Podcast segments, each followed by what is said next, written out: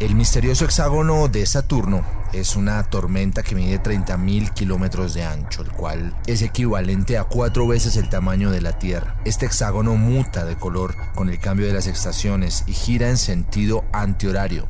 Está situado en el Polo Norte y es la tormenta más estable del sistema solar. Fue descubierto hace 30 años por la sonda Voyager. Tiene un remolino en su interior que se mueve a más de 400 kilómetros por hora y actualmente sigue siendo un misterio para los científicos.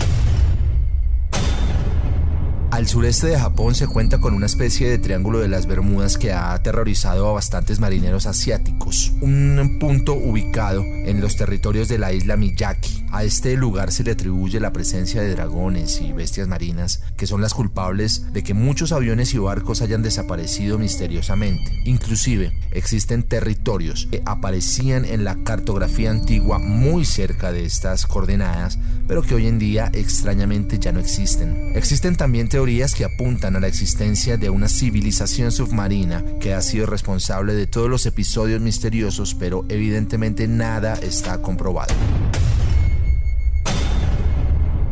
El ronquido de Taos es un sonido grave, oído en numerosos lugares por todo el mundo, especialmente en los Estados Unidos, el Reino Unido y norte de Europa. Se oye generalmente en ambientes reservados y se describe a menudo como el sonido de un motor diésel distante.